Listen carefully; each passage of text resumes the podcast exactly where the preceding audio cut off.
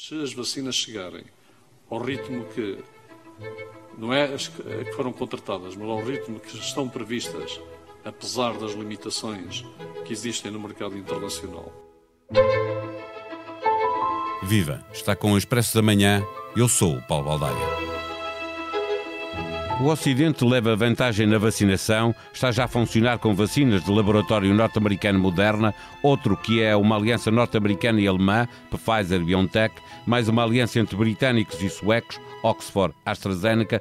Todas estas vacinas são de dupla dose e aguarda-se com expectativa a entrada no mercado da Janssen, uma filial da norte-americana Johnson Johnson, que é de apenas uma toma. A vantagem dos países ricos do hemisfério norte resulta não só da sua capacidade de pagar mais caro para receber primeiro, mas também do facto de ter avançado com centenas de milhões de euros para financiar a investigação tem estado a trabalhar com laboratórios que conhece bem, virando as costas a vacinas provenientes da Rússia, como a Sputnik, ou da China, como a dos laboratórios Sinovac e Sinopharm.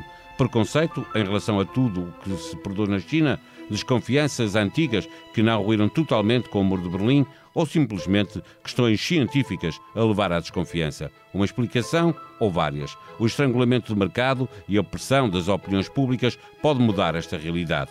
Neste episódio, conversamos com o virologista Pedro Simas e com a jornalista Manuela Goxa Soares. É jornalista do Expresso, com uma larga experiência em política internacional. Manuela Goxa Soares é nossa convidada. Viva Manuela! Há um preconceito ocidental, quer em relação à China, quer em relação à Rússia. É mais difícil de confiar com o que chega desse lado ou desses lados do mundo? Eu creio que há, há, é uma, é, há mais dificuldade em confiar no que chega, no que vem quer da Rússia, quer da China, uh, em matéria, sobretudo em matéria de, de, ciência, do que aquilo que vem, que é produzido na Europa ou nos Estados Unidos. Tem a ver com um olhar, é mais fácil confiar naquilo que conhecemos bem, ou que pelo menos julgamos conhecer bem, porque do, com aquilo que que vem de países que, por estarem, sobre, por haver menos informação sobre eles, por estarem mais fechados, inclusivamente por termos menos acesso à imprensa local, até por uma questão de língua e de alfabeto, e por eles próprios serem menos uh, abertos na divulgação de muita da investigação que fazem e muito daquilo que vão produzindo, um, é mais torna-se mais difícil para nós, europeus e ocidentais, confiar naquilo que vem de lá. Embora eh, penso que não podemos olhar para a Rússia e para a China da mesma forma. A capacidade de produção científica e de investigação científica que a Rússia, que a União Soviética tinha como enquanto potência e que a Rússia de alguma forma manteve e manteve eh, essa capacidade de investigação, ela manteve-se. E esta reação um, em relação à vacina russa foi muito mais por ela, quando foi anunciada, que foi a primeira a ser registada, numa altura em que havia uma série de países e de farmacêuticas ocidentais procurarem registrar patentes e na corrida à vacina. Por isso, quando a Sputnik é a primeira vacina a ser registada e não há uma grande divulgação sobre a forma como tinha sido testada, como é que, que tipo de garantias é que poderiam existir na altura em que ela é registada, já há uns meses, no verão, há automaticamente uma desconfiança. Agora, não é propriamente aquela desconfiança daquilo que é, ainda é um resquício do, da desconfiança dos produtos soviéticos, mas aqui até pode ter a ver com uma desconfiança Uh, havia na altura eh, muitos movimentos negacionistas que desconfiavam de, das vacinas e aqui, de alguma forma, encaixa num modelo de vacina, de, provavelmente a vacina de Oxford, a, a da Pfizer e outras que estariam a ser mais escrutinadas e mais testadas. A propósito da China, se, corre, se, se pode acontecer às vacinas eh, chinesas, há duas que, que a China já, já eh, aprovou, se essa vacina poderá vir a funcionar exatamente para, esse,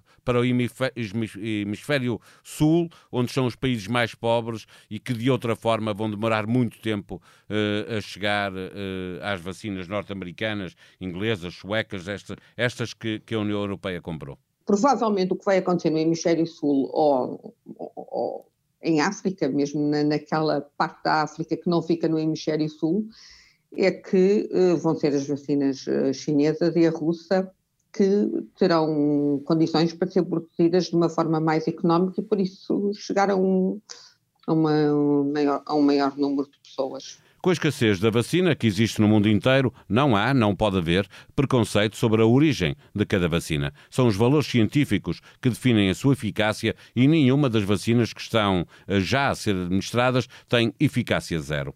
O preço a que elas são produzidas e vendidas também importa, porque de outra forma há países que não as podiam comprar. Eh, viva Dr. Pedro Simas, obrigado pela sua disponibilidade para estar no Expresso da Manhã. Eh, eh, há razões científicas para desconfiarmos mais da vacina russa ou da vacina chinesa da Sinovac, que o Brasil já está a produzir, por exemplo, que das vacinas dos laboratórios a quem a União Europeia comprou as suas doses, no momento em que há um estrangulamento de, da oferta em relação aos laboratórios mais conhecidos? Olá, Paulo. Olha, a resposta é muito simples. Uh, é não, mas depende de uma condição. Depende da condição de que os ensaios pré-clínicos e os ensaios clínicos foram todos verificados e, e, os projetos vacinais, independentemente de onde eles vierem, uh, preencham esses requisitos. Porquê? Porque a ciência é transversal, é universal, não é, não é particular de um país ou de uma região. Uh, e, portanto, é o conhecimento científico. Portanto, eu repito, desde que uh, os critérios internacionais de uh, ensaios clínicos estejam preenchidos, não há problema nenhum. Aliás, uh, eles têm que estar preenchidos e têm que ser certificados pelas autoridades competentes, nomeadamente o ECDC e o CDC na, na, nos Estados Unidos e, e, e Food and Drug Administration, FDA. Portanto, há, há, entidades que certificam que, que assim é. é. é. Portanto, em relação a estas vacinas, há uma diferença uh, uh, ainda assim entre a vacina russa, que uh, é mais falada, já está em mais países, mas em relação a esta vacina chinesa, que já está a ser produzida e que já está a ser dada na China, ainda se sabe muito pouco na comunidade chinesa, ainda há pouca informação. Pois não sei, a, a base a científica dos projetos vacinais, é, todos eles diferem na sua base. Uh, há vacinas de RNA, há vacinas com adenovírus recombinantes, há vacinas com vírus atenuado, há vacinas com vírus inativado, há vacinas de subunidades e, portanto, depende do, do, do projeto. Pois o que é importante é, independentemente do projeto de vacina, da base científica do projeto, é, é que os, os ensaios clínicos demonstrem, demonstrem eficácia e sejam aprovados. Uh, e isso é que é importante, independentemente de onde vierem. Agora, eu não lhe sei uh, dizer se, é claro que na fase 4 de ensaio clínico, no fundo a fase 4 já é uma fase em que se está a vacinar as pessoas, é o que a gente está a fazer agora, é claro que também nos dá informação. Uh, que é o que está a acontecer. Eu não sei os com a vacina russa, eh, por exemplo, a Alemanha já admite, exatamente porque já há muita gente a ser vacinada com essa, eh, com essa vacina, com a Sputnik, já começa a haver muita informação dessa fase 4 que permite outro tipo de confiança, não é? Sim, a, a, a polémica em relação à vacina russa é que ela foi autorizada pelo, pelas autoridades russas antes de serem preenchidos os requisitos de fase 2, fase 3 de ensaio clínico e serem, e serem, e, e, e, serem escrutinizadas pela comunidade científica internacional e serem aprovadas. A questão é essa, porque a base, o projeto científico de usar dois adenovírus recombinantes para fazer a vacina é muito sólida, já tinha dado provas para outro tipo de micro-organismos, nomeadamente a ébola, o vírus da ébola, e portanto a questão não era a base científica, a questão era o timing, era não termos ainda dados suficientes para, para o coronavírus estar demonstrado inequivocamente que a vacina era eficaz e, e segura também. É? E, portanto, eh, eu acho que a, a União Europeia e todo o mundo tem vantagem em, uma vez tanto, estes critérios tanto, tanto uh, preenchidos, uh, que, aprovar as vacinas, porque há muita falta de vacinas. Vai ser muito importante usar as vacinas. Quanto mais projetos houver, melhor. Eh, uma última pergunta. Eh, eh, a vacina da AstraZeneca, por exemplo, já foi suspensa na África do Sul, exatamente esta fase 4, por se revelar pouco eficaz na, na variante encontrada naquele país. Num episódio que gravamos na véspera de Natal, o, o Dr. Pedro Simas defendeu que a existência de variantes não seria dramática, no sentido que a vacina se pode mudar quase de um dia para o outro.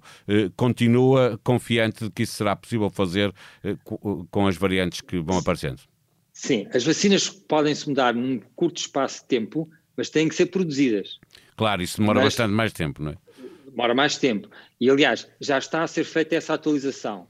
No que diz respeito à, à, à variante da África do Sul, e no que diz respeito a uma vacina em particular que não mostrou muita eficácia, ou mostrou uma redução significativa de eficácia uh, para proteger contra a infecção ligeira uh, uh, ou moderada, um, que é a vacina da AstraZeneca, uh, o estudo que foi feito foi em 2000, com 2 mil pessoas, os grupos etários não estão muito distribuídos uh, e, portanto, não é, portanto, vá lá, não é muito robusto nesse sentido, é preciso estudar um bocadinho mais. Eu concordo com, com uma medida de precaução que tenha sido suspendida su, o, seu, o seu uso.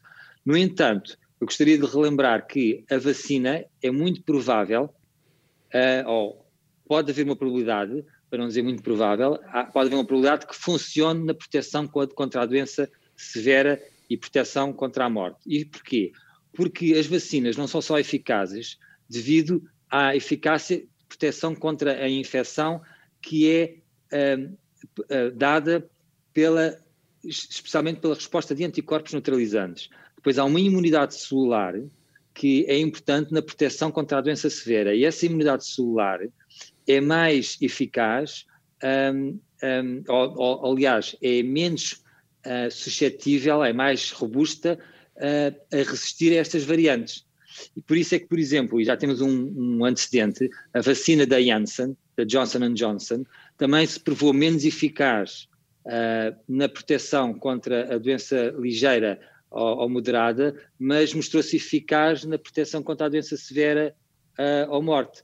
Eh, para esta variante. Portanto, há aqui uma, ainda uma esperança de que esta vacina possa ser utilizada na África do Sul. No entanto, o mundo é muito heterogéneo, a, a, variante da África do Sul neste momento está localizada geograficamente e há muitas partes do mundo que não têm esta variante, em que a vacina da AstraZeneca pode ser utilizada, porque há muito déficit de vacinas no mundo. Eh, certo, e, e, a vacina eh, funcionando, como diz, eh, para os casos mais graves, permitirá que possamos viver com esta doença sem o risco que temos hoje, como, Exatamente. com as vacinas. Doutor Pedro Portanto, Simas... Não é tudo perdido, é o que eu quero. Quero dizer. No site do Expresso encontra tudo o que se passou na reunião de ontem no Infarmed e o debate sobre o tempo que ainda vai ter de passar para voltarmos a desconfinar. O próximo desconfinamento deverá voltar a ser gradual, mas em relação às escolas, desta vez serão os mais novos a regressar primeiro. A economia continua a sofrer com este confinamento e a banca vive suspensa do dia em que terminarem as moratórias para os empréstimos às famílias e às empresas. Em expresso.pt fica a saber o que estão a pedir os bancos para algumas moratórias que terminam já em março. Opinião à esquerda e à direita. Francisco Louçá escreve sobre a bastonária dos enfermeiros que se tem envolvido em várias polémicas pelo uso frequente de insultos em relação a quem não gosta. Henrique Raposo fala da diferença com que a violência de esquerda e a violência de direita é tratada nos mídia. A sonoplastia deste episódio foi de Ruben Tiago Pereira. Voltamos amanhã. Tenham um bom dia.